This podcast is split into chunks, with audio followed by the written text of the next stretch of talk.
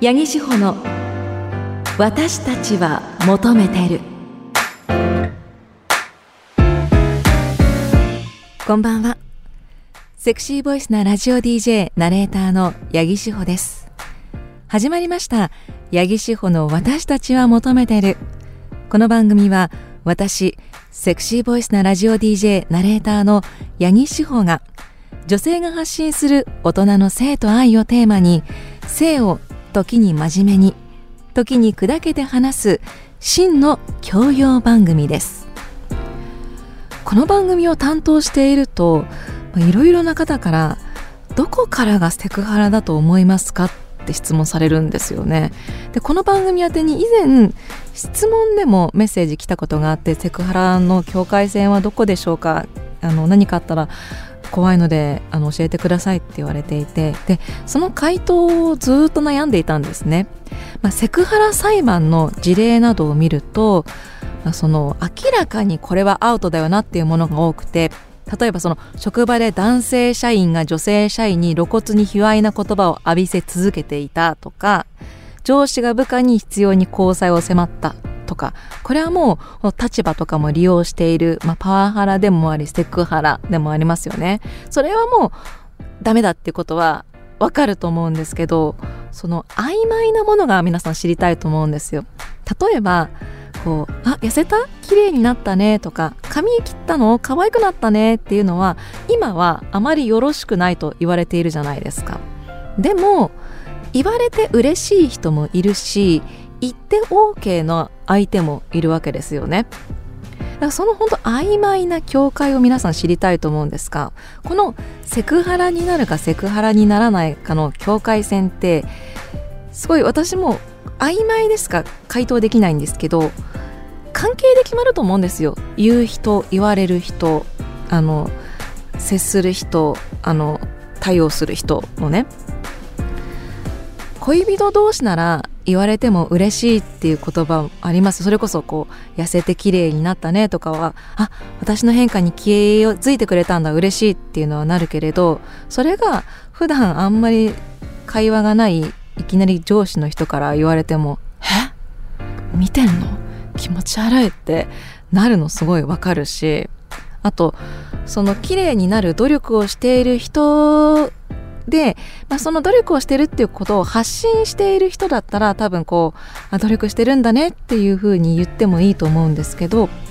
そういうのが分からなかったら、まあ、初対面とかで体型とか容姿について言及されるっていうのはやっぱりいい気持ちはしないと思うんですよ。でお互いのキャラクターを十分に理解をしているのかどうかでこのセクハラになるかセクハラにならないのかっていうのは変わってくると思うんですよ。でこういう話をすると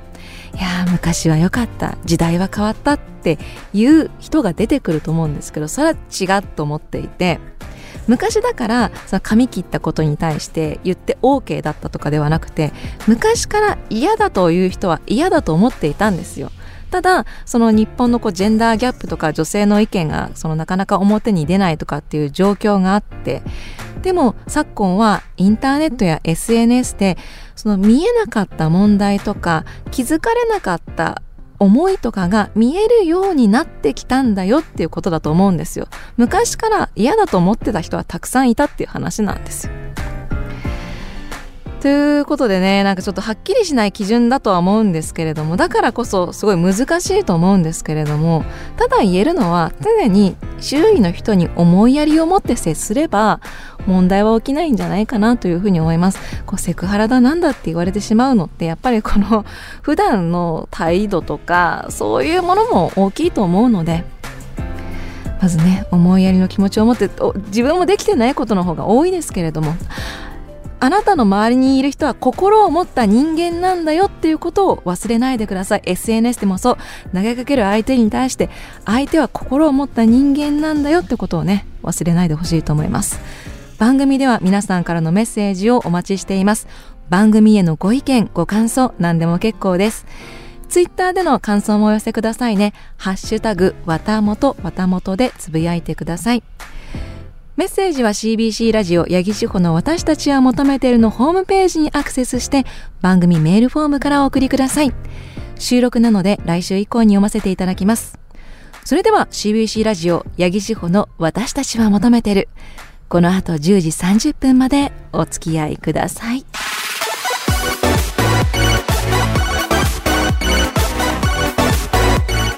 八木志保の私たちは求めてる。明日から自分らしい私たちに。志保のお悩み相談室。このコーナーはスマホでピルの相談診察処方を受けられるスマルナの提供でお送りします。志保のお悩み相談室。リスナーの皆さんからの女性の体や性に関する相談ごとに私八木志保が正面から向き合うコーナーです。女性からはもちろん男性からの奥様や娘さんに関する相談もお待ちしています。こちらはお知り合いの方のお知り合いの女性の息子さんに関するお悩みということですね。いただきましたのは愛知県豊橋市のチュンチュクチュンさん。八木さんこんばんは。先週初めて、えー、この番組をお聞きしました。ということでありがとうございます。これは6月28日にいただいたメッセージですね。私の勤め先の同僚の女性の小学校6年生の息子さんについての相談です。学校の体育の授業で水泳が始まりその息子さんが水泳の授業を泳ぐことをしないで見学ばかりしているそうです。先生は心配になり親である私の同僚の女性に連絡してくれたそうなんです。彼女は自分の息子になぜ水泳の授業を受けないの？と聞いても最初は何も言わなかったそう。彼女が根気よく聞いているとどうもその息子さんは脇の毛が濃くて恥ずかしいのでクラスメートに見られるのが嫌なので水泳の授業を休んでいるということでした、まあ、水着になりたくないということですね。その息子さん小学校6年生で背丈も170センチほどあり体格もいい。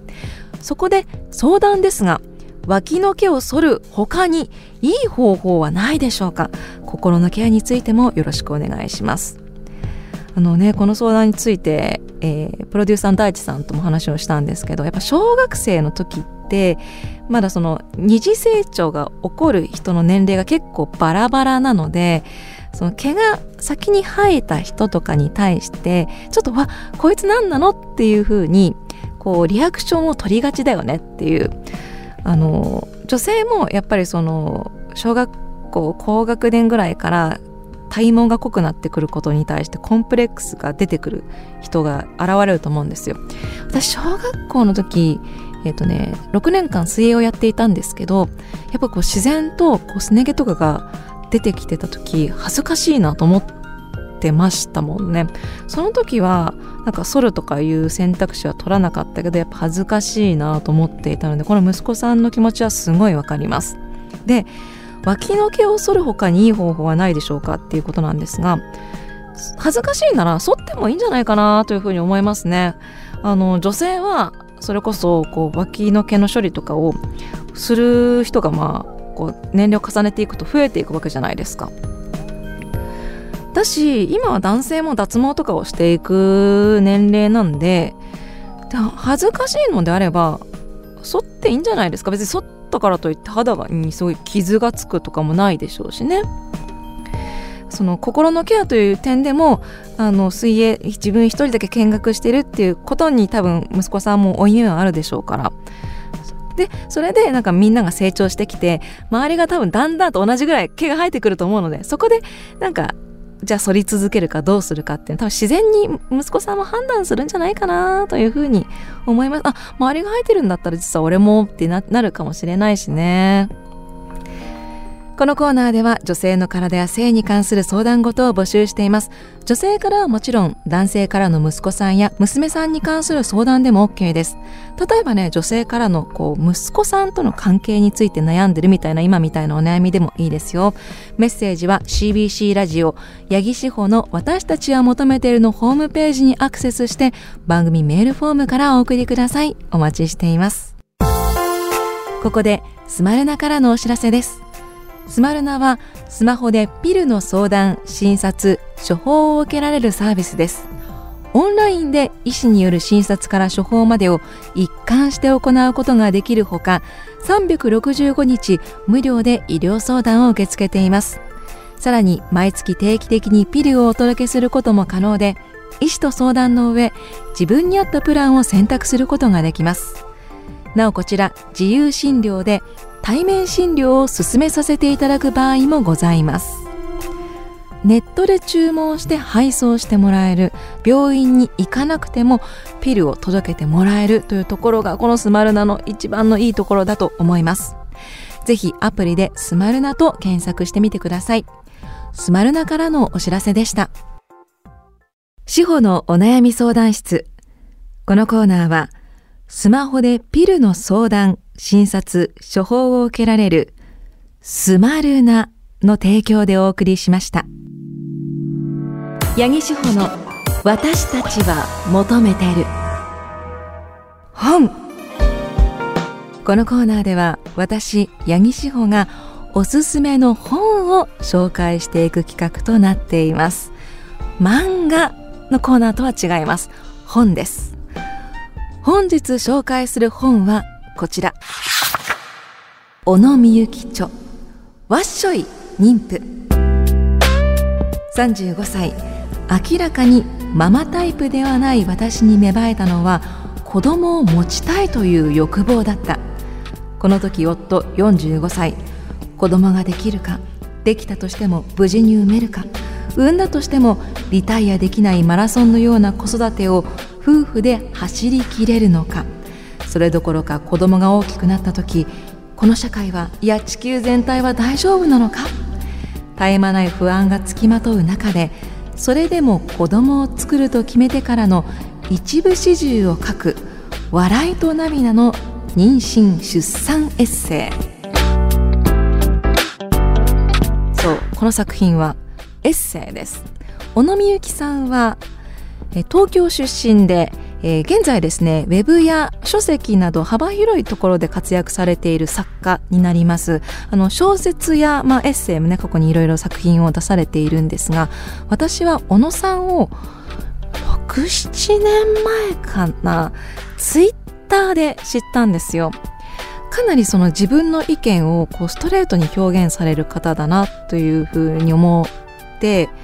あのストレートというかこう自分のすごい感情を大切にされるその女性の立場で感じた問題であったりとか生きづらさみたいなものを、まあ、女性の立場というだけではないんですけど小野さんは大学を出てその後こう就職せずに、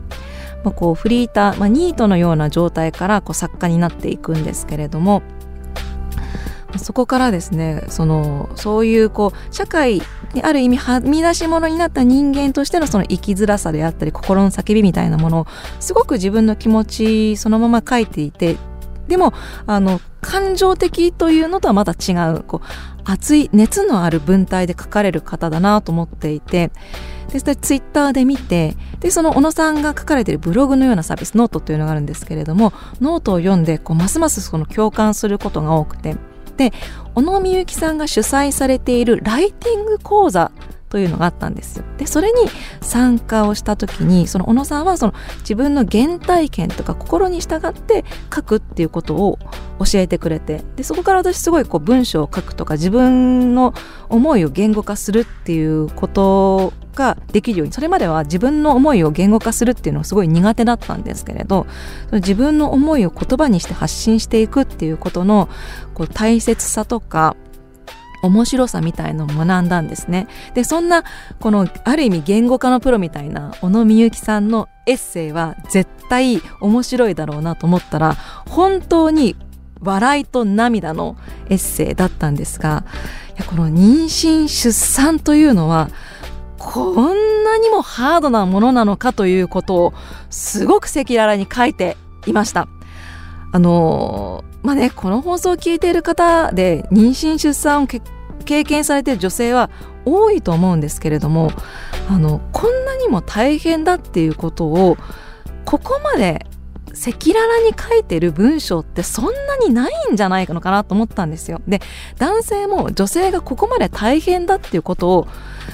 たとえお子さんがいる男性でも結婚している男性でも知らないんじゃないのかなと思ったんですね。でこれは本当に全ての世代に読んでほしいしその子供を持たないという選択をした人でも結婚しないという選択をした人でもやっぱりその妊婦の方って社会の大事な一員ですからその社会の大事な一員である。でしかもそのね社会のその将来を担う大切な役目をになっているその妊婦の方に対して日本社会があまりにも冷たいというかまだまだ対応しきれていないあの制度が整っていないこととか議論が十分にされていないこと置き去りになっている部分が多いなということを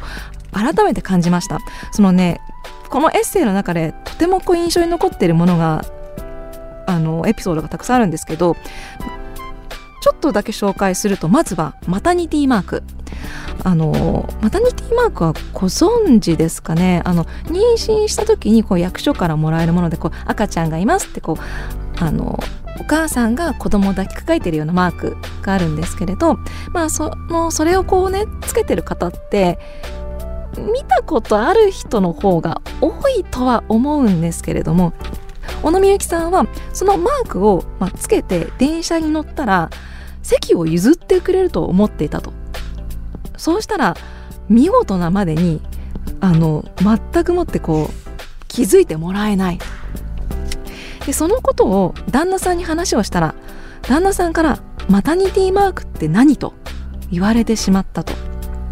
それぐらいもしかしたら社会の人マタニティマークを知らない人も多いし電車に乗っていてもマタニティマークに気づいていない人も多いんじゃないか。でマダニティマークって確かにカバンにつけることとかを想定してるから手のひらサイズぐらいかな。でちっちゃい女性の手のひらぐらいの小さいものなんですよ。で私もよくよく見ていないとわからないしそれこそ妊娠初期の方ってお腹も大きくないから妊娠してるかどうかって判別しづらい。お腹が大きいとパッて見てあ席譲ろうってなると思うんですけど妊娠初期だからこそ気づいてもらえないっていうのはどうなんだとかそういうことも考えさせられましたしあとはその多分ね皆さんの周りとか勤め先でもこ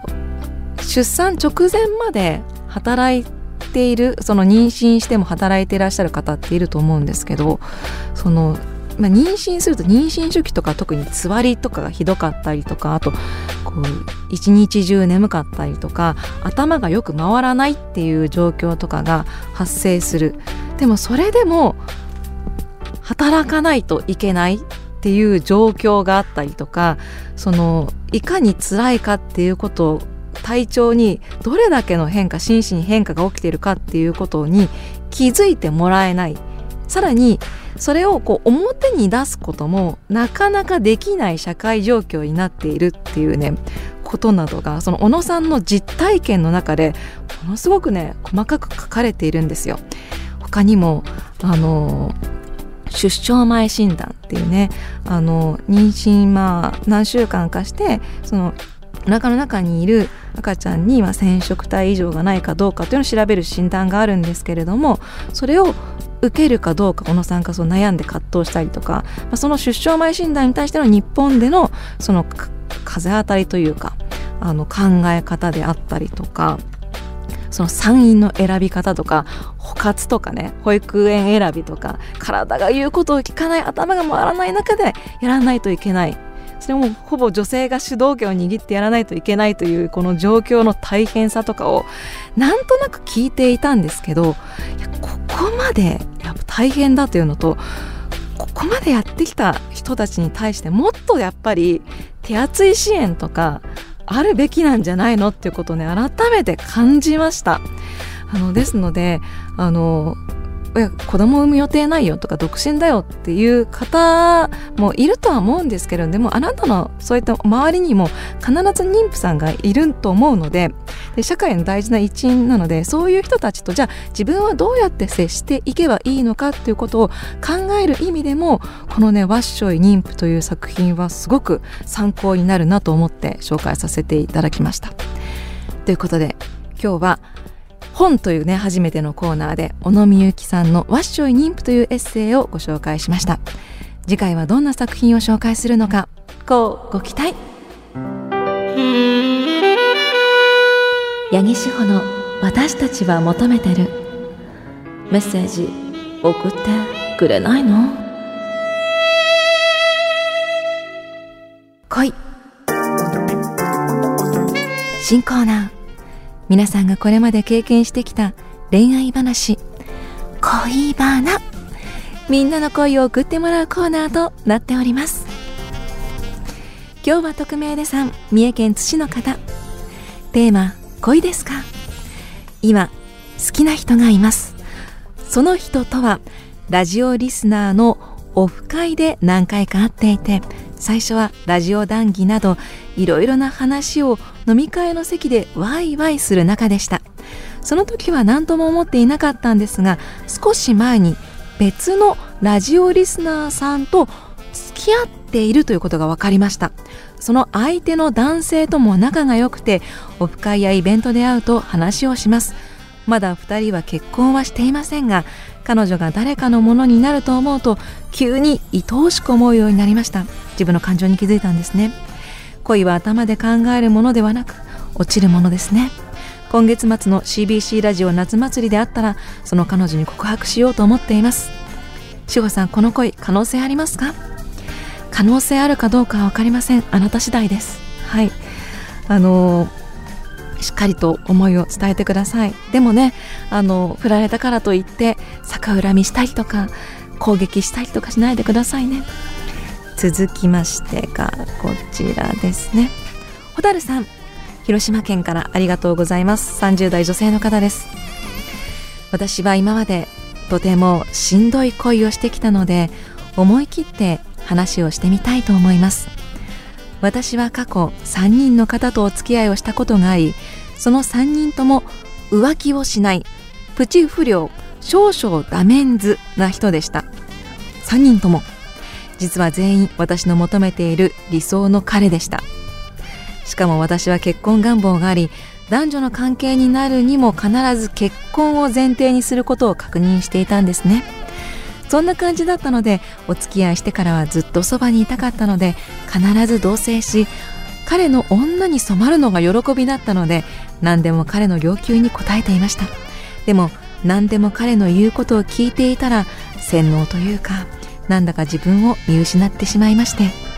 彼が機嫌が悪かったり怒っちゃったりしたら私が悪いんだって自分を責めてその後急に優しくされたりしてそうなるとますます彼の思い通りの都合のいい女になっちゃったんですね。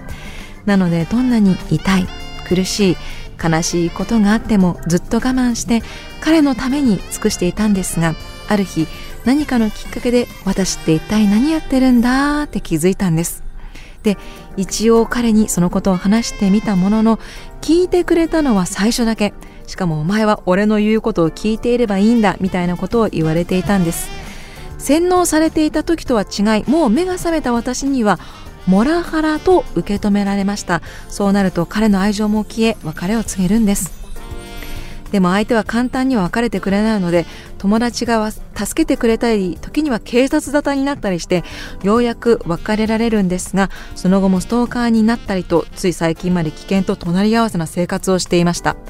これに懲りたのか4人目に付き合った彼は浮気症めっちゃ優しい面白い人でしたが今まで付き合ったことのなかったタイプということもあって発見も多く本当に居心地が良かったのでその後結婚しました。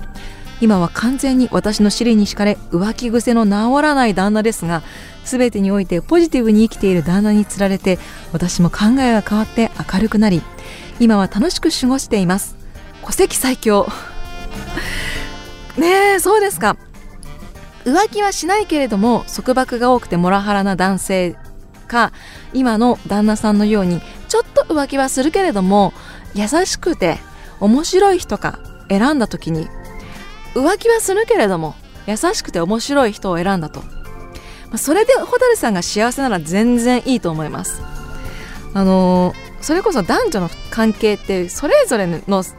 によって正解が異なるというかそれぞれの関係が浮気は、ね、私個人的には浮気っていうのはもう本当やめてくださいタイプですけどでも蛍さんがその相手を許しているのであればまあねあしてほしくないと思ってると思いますよ。でもしょうがないなって言いつつあのそれでも優しい人だしなって思っているのであればいいと思います。ただねあの本当にその自分の心を大切に蛍さんはした結果だと思うのでそのもし相手の浮気がひどくて心が傷つくようなことがあるんだったら、まあ、それはそれで考えた方がいいかなと思いますけど、まあ、何にしろ自分の心が優先ですからそう洗脳されてしまって自分を見失っちゃったとか本当辛いと思うので、はい、あの自分の心を大切にして出会えた素敵な方に出会えてよかったなというふうに思います。ということであの恋のコーナーもね全然来ないかなと思ったら意外に来てぜひ皆さんからの恋愛体験談